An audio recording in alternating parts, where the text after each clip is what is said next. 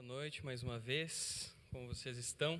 Tudo bem com vocês? Eu vou assumir que está tudo bem. Acho que todo mundo está de máscara e abafa o som, né? Mas espero que estejam bem.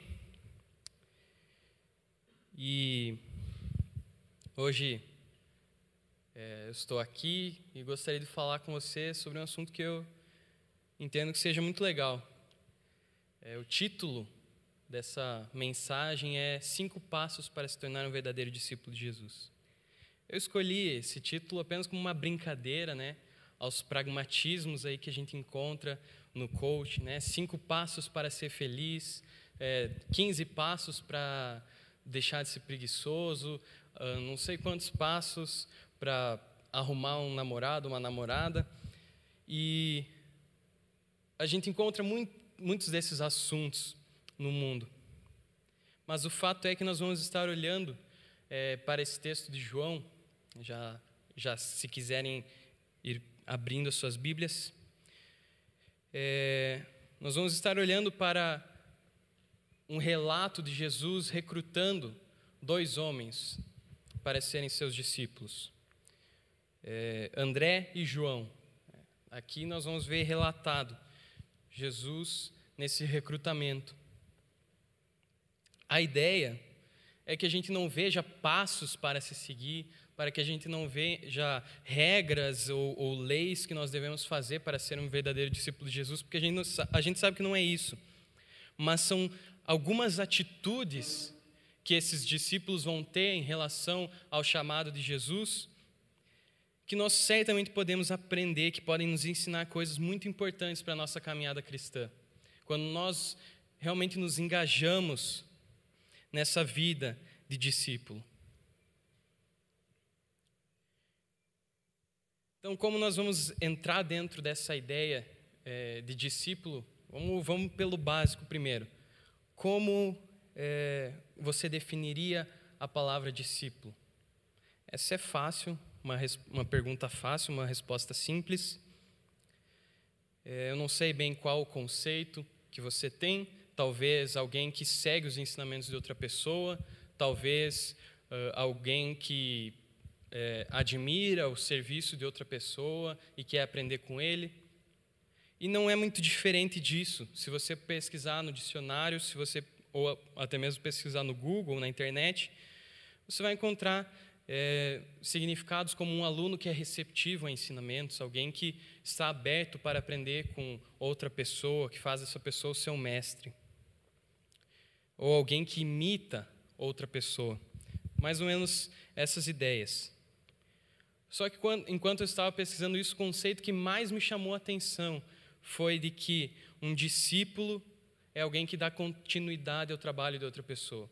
Alguém que vai olhar para alguém, vai ver o que aquela pessoa fez, vai ver como ela agiu, vai ver o que ela ensinou e vai dizer: Eu quero continuar esse trabalho. Isso vale a pena é, dar sequência ao que essa pessoa acreditava, que essa pessoa queria fazer. E é certo que nós estamos aqui para aprender a ser melhores discípulos de Jesus. O que nós podemos aprender com talvez os maiores discípulos de Jesus, ou alguns dos? Pensando dessa forma, a questão que fica é como nós damos continuidade a esse trabalho de Jesus. Como nós vamos conseguir é, levar Jesus para as pessoas, como a Natiele falou agora há pouco. Vamos abrir as nossas Bíblias, se vocês já abriram em João 1, do verso 35, vamos estar lendo até o verso 42. Os primeiros discípulos de Jesus. Do verso 35 até o 42.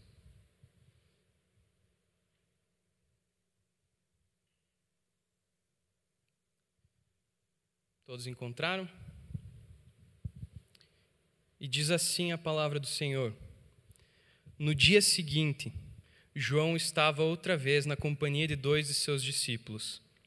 E vendo Jesus passar, disse: Eis o Cordeiro de Deus. Os dois discípulos, ouvindo dizer isso, seguiram a Jesus. E Jesus, voltando-se e vendo que o seguiam, disse-lhes: O que vocês estão procurando?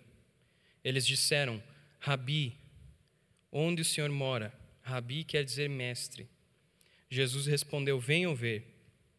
Então eles foram, viram onde Jesus estava morando e ficaram com ele aquele dia.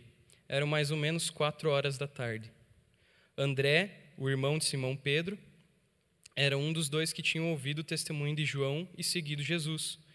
Ele encontrou primeiro seu próprio irmão, Simão, a quem disse: Achamos o Messias. Messias quer dizer Cristo. E o levou até Jesus.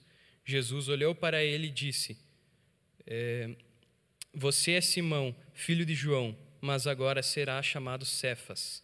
Cefas quer dizer Pedro. Vamos estar orando mais uma vez? Senhor Jesus, nós te agradecemos pelo culto que nós tivemos até aqui, por cada momento, Deus, desde os avisos, a leitura dos provérbios, é, o que nós podemos aprender com eles, Deus, o momento de louvor, o momento missionário, nos chamando para ter um coração missionário, Senhor. Mas eu te peço que nesse momento a gente venha focar na tua palavra, que não, não, venha, não venha nada nos distrair daquilo que o Senhor quer nos falar essa noite. Que a gente possa realmente aprender algo vindo do Senhor, que o Senhor possa falar aos nossos corações, que nós possamos estar abertos para receber da tua palavra, que ela possa ter sentido para nós, que ela possa ser viva e eficaz nas nossas vidas, Senhor. Em nome de Jesus. Amém. Bom, a primeira atitude que me destaca, que me chamou a atenção nesse texto, é que aqueles dois discípulos, André e João, ouviram sobre quem Jesus é. Essa é a primeira atitude. João, enquanto João Batista, enquanto estava acompanhado de dois de seus discípulos, ele enxerga Jesus e ele diz: Eis o Cordeiro de Deus. Eis o Cordeiro de Deus. E de fato, esse era o ministério de João Batista, era esse o propósito pelo qual ele veio à terra. Se nós voltarmos um pouco o texto, uh, no versículo 6 do capítulo 1, é, vai dizer assim: Houve um homem enviado por Deus e o nome dele era João. Este veio como testemunha para testificar a respeito da luz e para que todos viessem a crer por meio dele. Ele não era luz, mas veio para dar testemunho da luz. Esse era o objetivo de João, era falar para que pessoas e mais pessoas ouvissem de Jesus.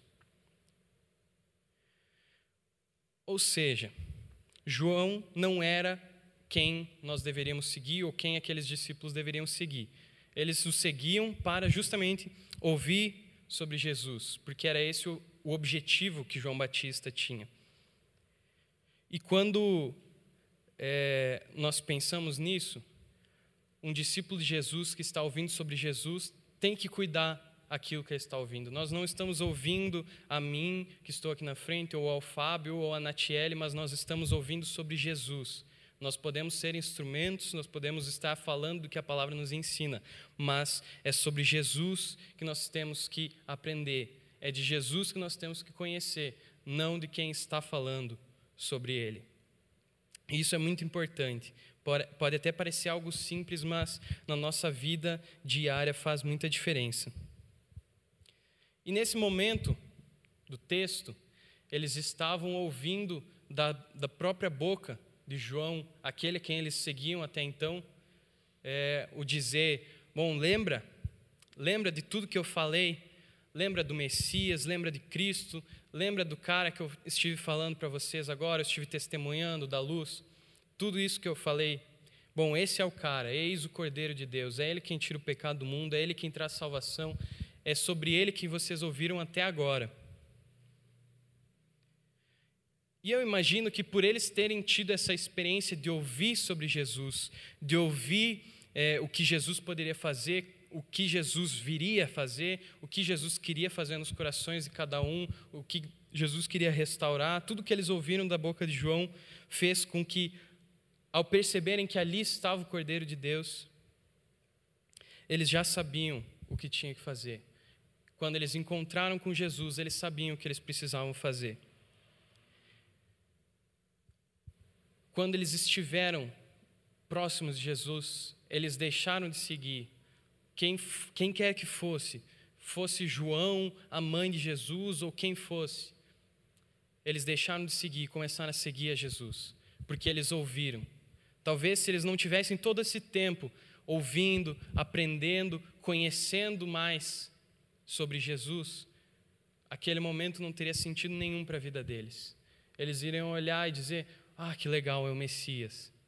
Mas eles conheciam, eles sabiam que precisava ser feito.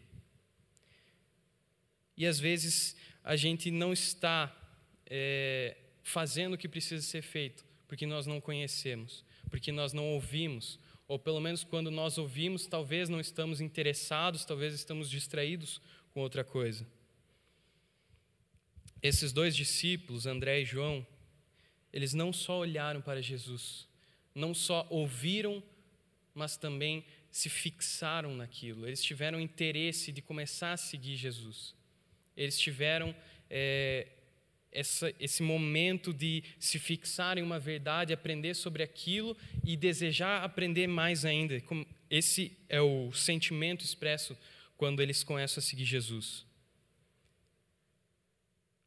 Agora, a gente precisa nos questionar o que nós temos ouvido e o que nós temos alimentado, o que nós temos nos fixado.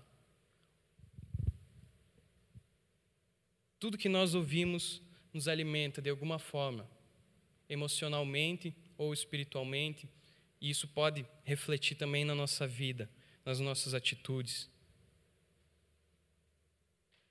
Que nós ouvimos tem poder para mudar as nossas atitudes, para mudar a nossa forma de viver, para mudar o que nós vamos estar buscando e o que nós vamos estar seguindo.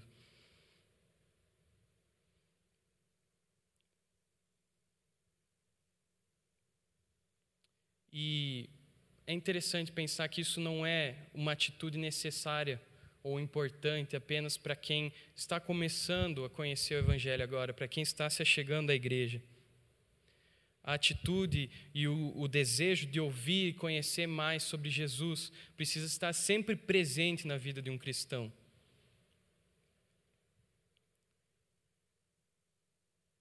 E nós podemos estar aqui assistindo esse culto através da live ou aqui presencialmente e não estarmos de fato nos alimentando daquilo que nós estamos ouvindo. É fácil a gente ficar a semana inteira ouvindo músicas depressivas ou algum sertanejo de corno, perdão da palavra, mas nos alimentamos com isso, estamos ouvindo tantas coisas, estamos em rodas de conversa que só falam besteira. A gente fica a semana inteira ouvindo isso e daí a gente vem sábado, vem domingo ouve sobre Jesus e qual é o sentido de a gente estar ouvindo isso aqui se amanhã eu vou estar me alimentando com algum, alguma música com letra depressiva. Cara, hoje em dia eu, eu me assusto com algumas letras. Tem umas músicas em inglês, a gente não entende o que está sendo falado, mas só de ouvir aquela música a gente já pensa: meu Deus, que música estranha. Eu já fiz isso. E aí fui pesquisar a tradução da música. Cara, e eu fiquei pensando, meu, as pessoas estão ouvindo isso. Eu, eu estou vendo cristãos compartilhando essa música, ouvindo uma música totalmente depressiva, falando de morte, desejo de morte. E tudo bem que não entende, mas é isso que, que os cristãos têm se alimentado durante a semana, é isso que os cristãos têm ouvido. Talvez não é uma música com a letra depressiva, mas é um funk bagaceiro objetivando a mulher.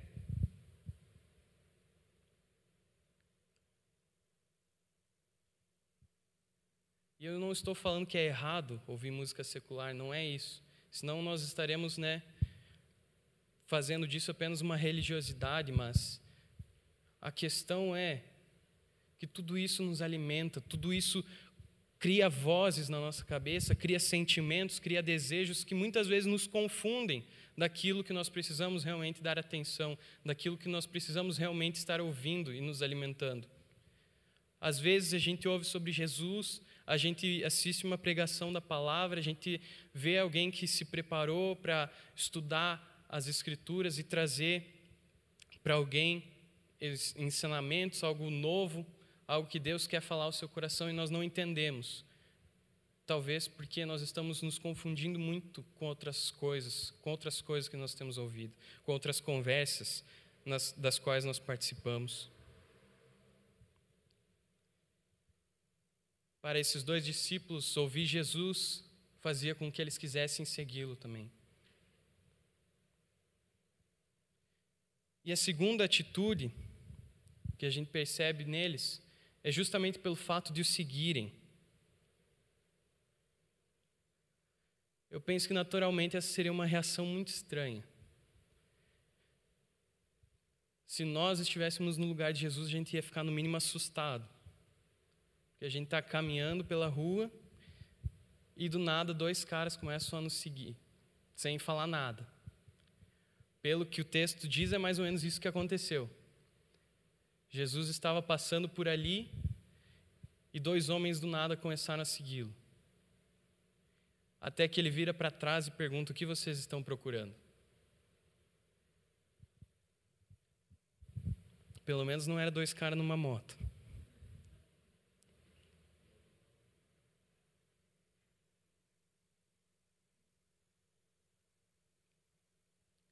Eu acho que essa cena demonstra muito o interesse que eles tinham em Jesus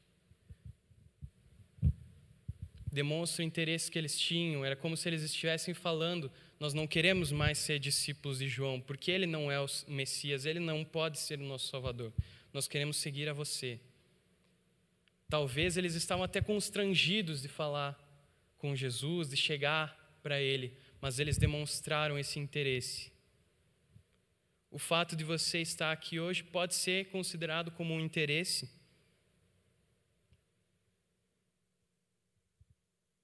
mas às vezes é difícil, cara, prestar atenção na mensagem. O fato de nós fazermos um, um tempo devocional, lermos algum texto da Bíblia, temos um momento de oração diariamente, também demonstra o interesse do nosso coração.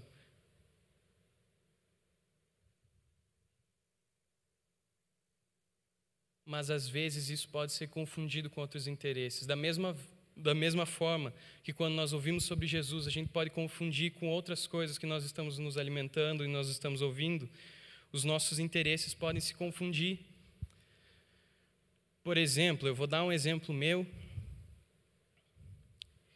e eu espero que eu não seja o único que faça esse tipo de coisa, porque senão eu vou ficar com vergonha. Mas eu já pesquisei o placar do jogo do Grêmio durante o culto. No meio da pregação, eu fui lá e pesquisei quanto está o jogo, será?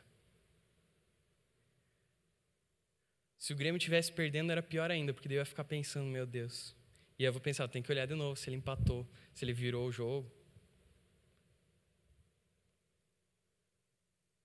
Ou, ou talvez no meu momento de leitura, eu estou lá, estou lendo a Bíblia, e aí do nada eu começo a pensar um negócio nada a ver. Aí eu chego no final do texto e eu penso, acho que eu tenho que ler de novo. Porque eu não prestei atenção em nada.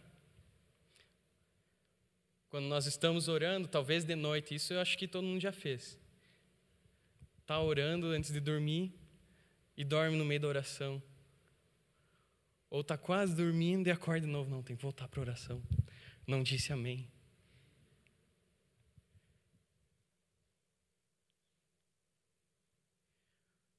A pergunta que eu faço para vocês, eu quero que vocês perguntem isso, é como isso afeta a minha adoração? Como isso afeta o meu devocional. Eu posso estar vindo aqui demonstrando interesses, estar aprendendo de Jesus, mas talvez eu esteja ainda mais interessado, mesmo estando aqui, em saber o placar do jogo. Talvez eu esteja ainda mais interessado na foto que eu postei no Insta antes de vir para o culto. Talvez eu esteja ainda mais interessado em qualquer outra coisa. Em coisas muito mais banais, sem importância como isso afeta a nossa adoração, como isso afeta o nosso relacionamento com Jesus.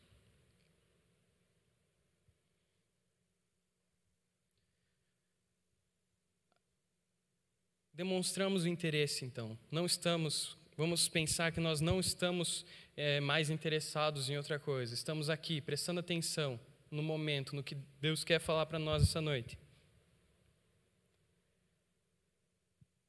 Jesus vai virar para nós e vai dizer: O que, que você está procurando aqui? O que, que você quer? Por que você veio aqui? Por que você está demonstrando esse interesse? É a pergunta que ele faz para os discípulos: Por que vocês estão me seguindo? O que, que vocês querem?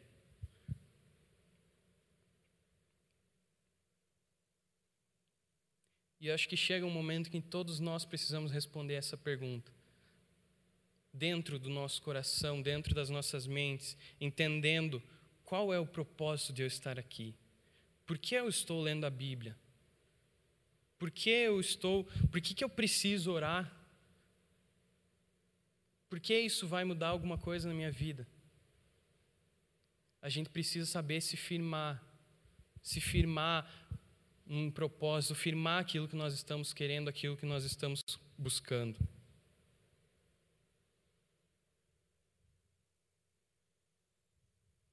A resposta dos discípulos é muito legal. Eles respondem: Nós queremos saber onde o Senhor mora. E eu não sei por que mais eles perguntariam onde Jesus mora, senão para ir lá tomar um chimarrão com ele. Eu não sei por que mais eles diriam que querem saber onde Jesus mora, para conhecê-lo ainda mais, para criar, um, começar um relacionamento íntimo com ele. Você já pensou duas pessoas que você nunca viu na vida perguntando onde você mora? Primeiro eles começam a seguir você do nada. E depois eles perguntam onde tu mora. Cara, isso seria muito estranho. Ou o cara é louco da cabeça e quer fazer alguma coisa errada, quer te assaltar, não sei. Ou o cara realmente quer ser teu amigo. O cara realmente quer te conhecer melhor. E essa é a questão. Um verdadeiro discípulo de Jesus não pode viver só de interesse. Não pode viver só interessado mas ele precisa saber o que ele está buscando. Ele precisa estar firme. Ele vive de relacionamento, não vive de interesse. Um exemplo disso, para deixar de forma mais prática. Essa semana, é, meu pai é professor de música. Essa semana, um aluno começou a fazer aula com ele.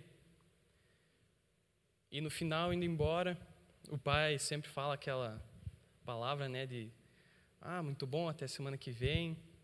É, vamos praticar aí durante a semana. Dá um ânimo para a pessoa querer continuar, né? Porque quem já tentou aprender algum instrumento sabe que no início é mais fácil a gente desistir do que. E o cara respondeu assim: É, eu sempre tive interesse. Mas eu nunca fiz nada, nunca fui procurar, nunca soube de alguém que podia me dar aula, nunca fui atrás de algum instrumento para começar a aprender. Às vezes a gente está vivendo dessa forma. É, eu, eu sempre tive interesse. Eu, a minha vida inteira eu sempre achei muito legal Deus, uh, ir na igreja, é bom ir lá, dar uma animada. Quando a vida está muito difícil, tem muito problema, eu vou lá na igreja. Eu tenho esse interesse. Mas o cristão vive de relacionamento. Ele precisa fazer algo, ele precisa definir o que ele quer, para que realmente aquilo faça diferença na vida dele.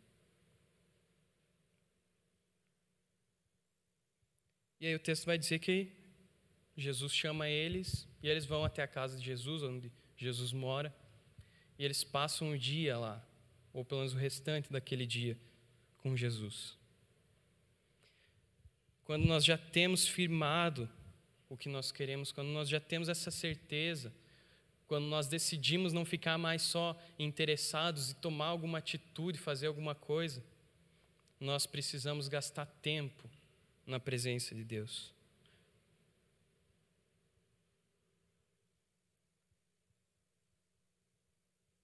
Às vezes a gente fala, eu não estou experimentando a paz que a Bíblia fala, eu não estou experimentando é, a satisfação que a Bíblia fala, eu não sinto como se Deus estivesse cuidando de todas as áreas da minha vida.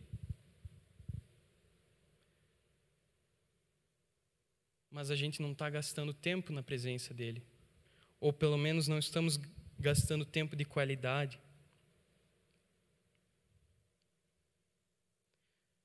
Eu penso, esses dois discípulos estavam há tanto tempo ouvindo sobre Jesus, Eles estavam ouvindo há tanto tempo que a vida deles ia mudar quando eles conhecessem a Jesus. Eles tinham todo o interesse do mundo e eles estavam indo atrás, eles queriam.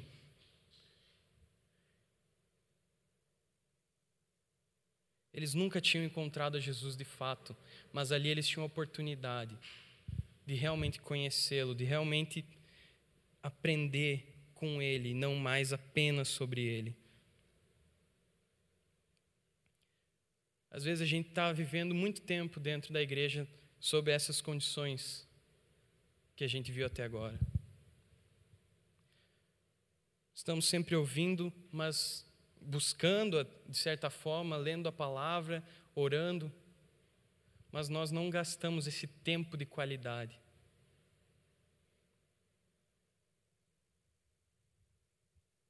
Tempo de, tempo de qualidade, nesse caso que eu quero dizer, é aquele tempo que você não está fazendo o seu devocional por obrigação, que você não está é, vindo à igreja porque você não tem nada melhor para fazer, ou por qualquer outro motivo semelhante. A gente precisa desejar, de fato, estar na presença de Deus. A gente precisa desejar passar o dia com Jesus. A gente precisa desejar cada dia mais nos aprofundar no nosso relacionamento com Jesus. Eu acho que enquanto os discípulos estavam lá gastando tempo de qualidade com Jesus, conversando com Ele, trocando alguma ideia, aprendendo algo novo, Jesus tirou as dúvidas deles. Talvez tinha muita coisa que eles não entendiam. Tinha muita coisa que ainda não tinha sido revelado para eles. Mas quando eles foram até o lugar em que eles sabiam que poderiam encontrar a Deus, eu imagino que Deus apresentou os projetos que ele tinha para a vida deles. Deus falou, talvez, o chamado, deu um novo propósito, mudou o rumo da vida deles. E a gente está sempre cheio de dúvida, a gente está sempre cheio de insegurança, a gente está sempre cheio de medo ou de qualquer outro sentimento. Às vezes a gente está cheio de desejos e vontades para a nossa vida que não dão certo e a gente fica, cara, por que, que isso não dá certo? Por que, que eu não consigo fazer o que eu, o que eu quero? Por que, que eu olho para outras pessoas e eu vejo elas acontecendo tudo bem na vida delas? Dando tudo certo na vida delas e na minha vida não dá. Na minha vida parece que eu dou um passo para frente, dois para trás.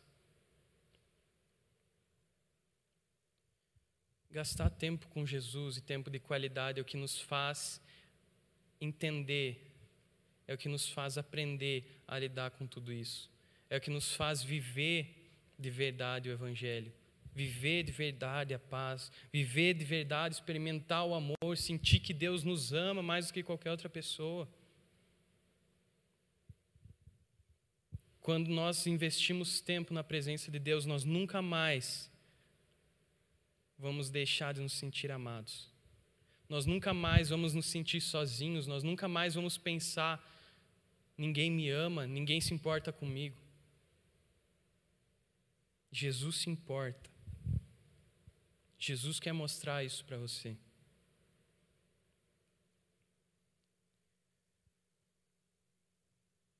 Mais uma atitude desses discípulos foi de anunciar a outras pessoas aquilo que eles encontraram.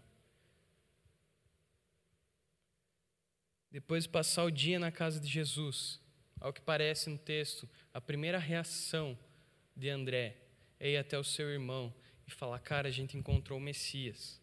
Você já ouviu sobre ele, certo? Eu quero que você conheça ele.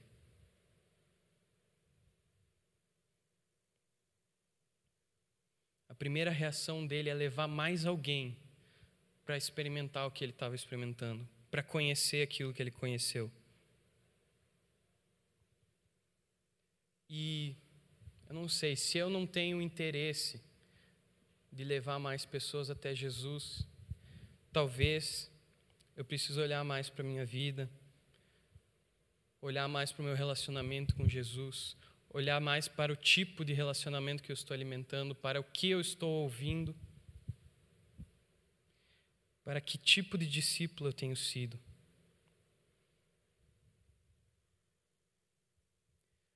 Quando a gente gasta tempo de qualidade, de fato, o nosso desejo de apresentar a Jesus para as pessoas cresce cada vez mais no nosso coração. E não é difícil perceber que nós cristãos temos uma dificuldade em relação a isso. Eu muitas vezes tenho, e eu acho que não é simplesmente por não querer, não é por não querer falar para as pessoas, não é por não querer que os nossos amigos conheçam a Jesus, não é por não querer que as nossas famílias, nossos pais, nossos primos, irmãos conheçam a Jesus. Talvez em alguns momentos nós nos sentimos incapazes. Talvez nós pensamos que não conhecemos da Bíblia o suficiente. Talvez nós pensamos que o meu dom não é falar, eu não tenho capacidade para falar com as pessoas.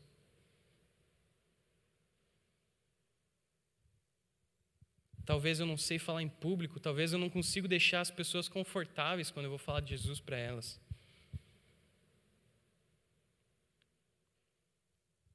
E eu acho que nesse sentido, um grande consolo para, para nós é a própria vida do, desse discípulo, André. Ele levou seu irmão até Jesus.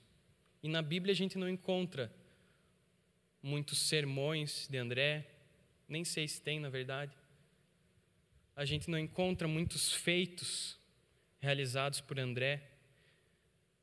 Poderíamos dizer que é um, talvez um discípulo secundário, no sentido de que ele não se destaca tanto, como o próprio irmão dele, Simão Pedro. A gente vê muita história de Pedro nos evangelhos, a gente vê muita coisa que ele fez, a gente vê ele sempre com desejo, fazia as coisas muito louco, era talvez até um pouco irresponsável, fazia as coisas meio sem pensar mas a gente vê muita história dele. E de André não é dessa forma. Ele não é conhecido por falar bem em público, por chegar para as pessoas e orar. Pedro tem muita história que Pedro chega lá, João, eles vão lá e oram pela pessoa, a pessoa é curada. A gente não vê muita história desse tipo quando estamos falando de André. Mas todas as vezes que ele é citado, pelo menos no Evangelho de João, ele está levando alguém até Jesus. Nós temos exemplos, o menino dos cinco pães e dois peixinhos, João 6, 8. Quando Jesus e os seus discípulos estavam lá, Jesus pregando para uma multidão de pessoas, fim do dia, todo mundo com fome, como é que eles vão mandar para casa as pessoas sem comer? E todo mundo fica pensando: será que a gente vai conseguir comprar comida para todo mundo? Será que a gente vai conseguir alimentar todo mundo? Nós não temos nada. Milhares e milhares de homens para nós alimentar. E aí, no meio disso, chega André com um menininho, cinco pães e dois peixes. Ele diz: Eu não sei o que a gente poderia fazer com isso, mas esse menino tem algo. Ele estava levando alguém até Jesus. A partir daquilo, a partir da vida de André, que levou aquele menino, Jesus fez uma oração de graças a Deus por aquele alimento e aquilo se multiplicou e sobrou. Em João 12, a gente vai ver o relato de alguns gregos, enquanto Jesus e seus discípulos estavam em Jerusalém para comemorar a festa de Páscoa. Alguns gregos estavam lá e eles queriam ver Jesus. Eles falam com Felipe a princípio, mas Felipe vai procura André. E André leva esses gregos até Jesus. Ele sempre fez, parece, esse meio de campo, levando as pessoas até Jesus. Talvez ele não conseguia falar em público. Talvez ele assim bananar todos se perguntassem para ele sobre as escrituras. Talvez ele não tinha tanto conhecimento que nem outros discípulos.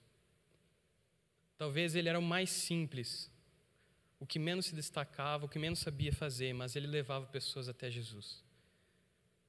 Porque isso faz parte da vida de um discípulo. E ainda, ainda assim a gente pode ter uma certa insegurança, um peso dessa responsabilidade. Quando a gente fala que precisamos levar Jesus até as pessoas. Eu não estou falando que isso é errado, né? não estou alfinetando a Natiele, que falou isso aqui antes. Quando ela falou, até pensei, acho que eu não vou falar isso, mas. Não é uma ideia errada. Mas pelo menos na minha vida, às vezes eu sinto como se fosse uma responsabilidade muito grande. Eu fico, meu Deus, será que eu sou capaz de levar Jesus até as pessoas? Será que eu estou cheio do Espírito Santo o suficiente?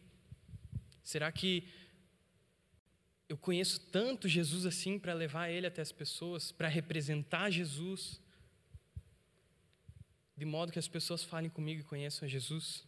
E que será que existe alguma coisa que eu consiga falar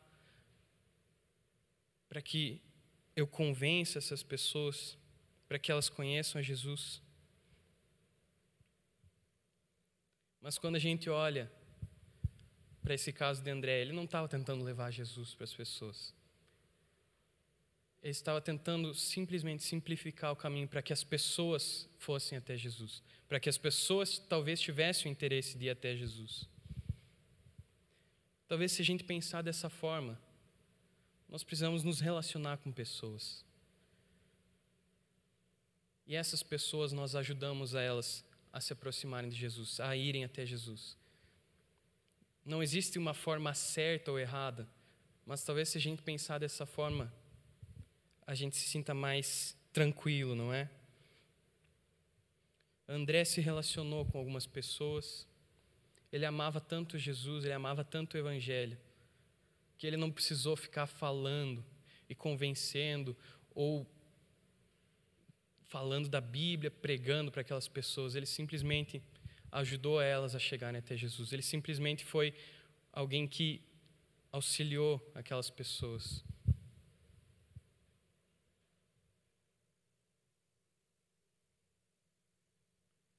Tem muita gente que chega até a igreja, talvez não fica porque não tem o apoio que precisa. Ela chega, talvez não entende nada e vai embora. Porque talvez ninguém esteve lá acompanhando ela. Talvez ninguém foi lá perguntar: Oi, tudo bem? Qual é o seu nome? Como é que você está? Ninguém talvez nunca se disponibilizou a ajudar ela a crescer no seu relacionamento com Jesus, a se aproximar de Jesus. Talvez para alguém que chega aqui no sábado, é como se ele estivesse no meio de uma multidão. Um menininho que até tinha algo que poderia ajudar. Mas é como se ele estivesse no meio de uma multidão, como se ninguém fosse enxergar essa pessoa. Até que alguém vá até ela e fale: Olha, eu vou te levar até Jesus, eu vou te ajudar. Não precisa ser difícil. Não precisa ter muitos dons e qualidades e capacidades. A gente precisa se importar com essas pessoas, a gente precisa se relacionar com elas. A gente precisa anunciar aquilo que nós encontramos. A gente precisa ajudar pessoas a viverem aquilo que nós estamos vivendo ou aquilo que nós estamos buscando viver.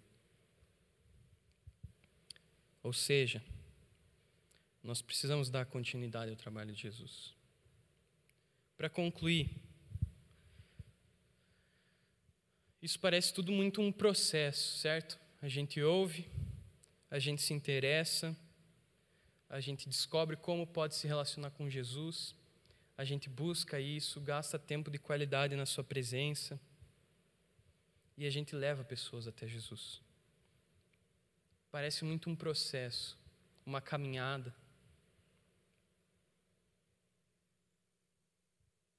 Isso tudo faz parte de uma nova identidade que nós recebemos de Jesus. Quando André leva o seu irmão para conhecer Jesus, a primeira coisa que Jesus faz é dar uma nova identidade para Simão Pedro. Dá um novo nome para ele. um nome que representava o que Deus tinha para a vida dele, que representava quem Deus queria que ele fosse.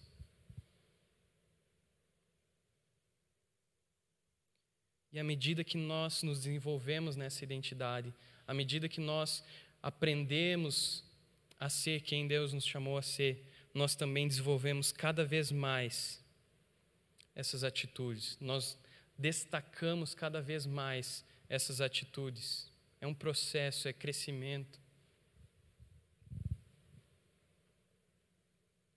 Em apenas uma conversa, Simão recebe um novo nome. Ele não era mais quem ele foi até então. Deus tem algo novo para todos nós. Deus tem uma nova identidade para todos nós. Deus tem novos planos para nós. Deus não quer que a gente continue sendo quem a gente sempre foi.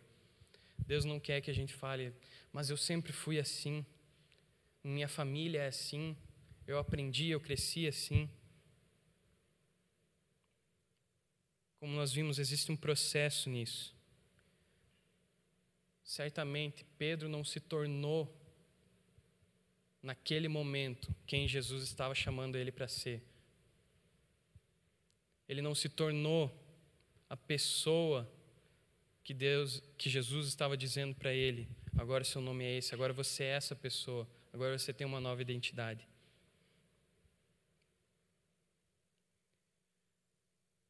Mas eu acho que ele entendeu isso como um alvo. E a gente vai ver, a gente percebe nos evangelhos como é, Pedro era um pouco impulsivo, como ele tinha algumas atitudes meio erradas, como ele errava, mas em algum momento ele chegou lá. O que me faz pensar: será que um dia a gente vai ser quem Jesus nos chama para ser? Se hoje a gente continua tentando ser quem a gente sempre foi?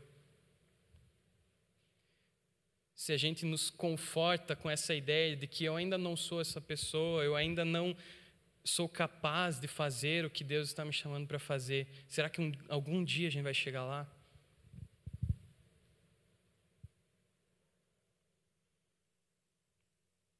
A gente precisa viver conforme a nova identidade que nós recebemos de Jesus.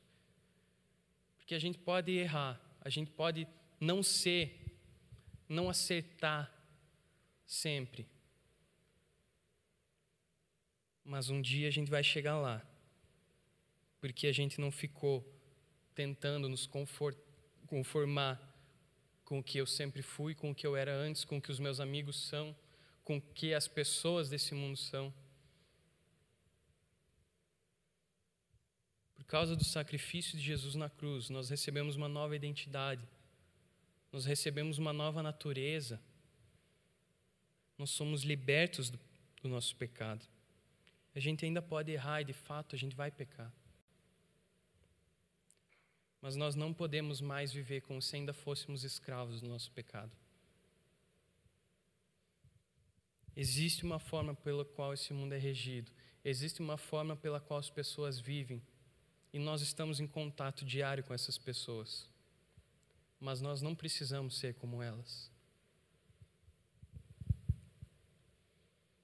A identidade que Jesus nos dá não tem nada a ver com a identidade que esse mundo quer para nós com a forma como as pessoas querem que a gente seja. Não tem nada a ver. O meu desejo para essa noite, o meu desejo para as nossas vidas, eu espero que seja o seu também, é que a gente não se acomode de verdade, que a gente não não ache que está tudo bem ser como as outras pessoas são, que a gente não ache que está tudo bem tentar agradar alguém de alguma forma, que vai contrariar o Evangelho, que vai contrariar quem eu sou de fato em Jesus. Mas que a gente viva como filhos de Deus, como discípulos verdadeiros.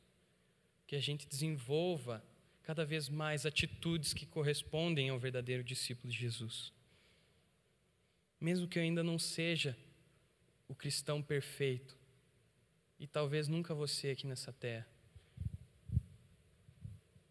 eu quero me lembrar dessas atitudes de homens, de discípulos verdadeiros,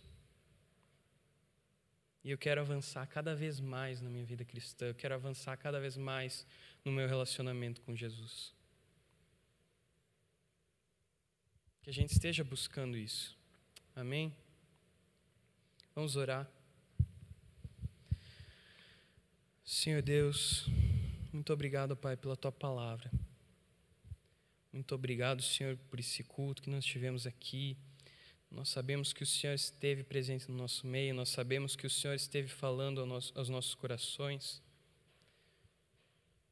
Senhor, que realmente a gente possa guardar essa mensagem no nosso coração, que a gente possa alimentar isso durante a semana, que a gente possa renovar, Senhor, as tuas promessas diariamente, buscando ao Senhor, conhecendo a tua palavra, Deus.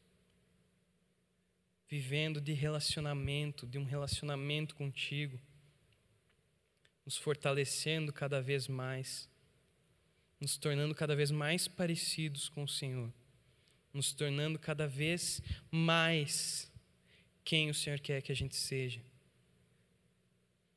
Que a gente venha a ouvir sobre o Senhor e que isso venha nos dar sentido, que a gente venha demonstrar todo o interesse necessário, mas que a gente venha gastar tempo de qualidade na tua presença. Que a gente não venha estar acomodado, mas que a gente venha ser é, incomodado pelo teu Espírito Santo para levar pessoas até o Senhor, para que mais pessoas conheçam a Ti, para talvez facilitar alguém que está com dificuldade de entender.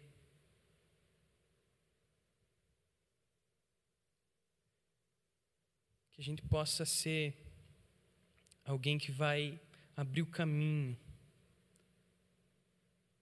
vai talvez discipular, vai talvez é, criar um relacionamento saudável com alguém que faça com que essa pessoa se achegue a ti também. Que a gente venha dar continuidade ao que o Senhor começou muitos anos atrás.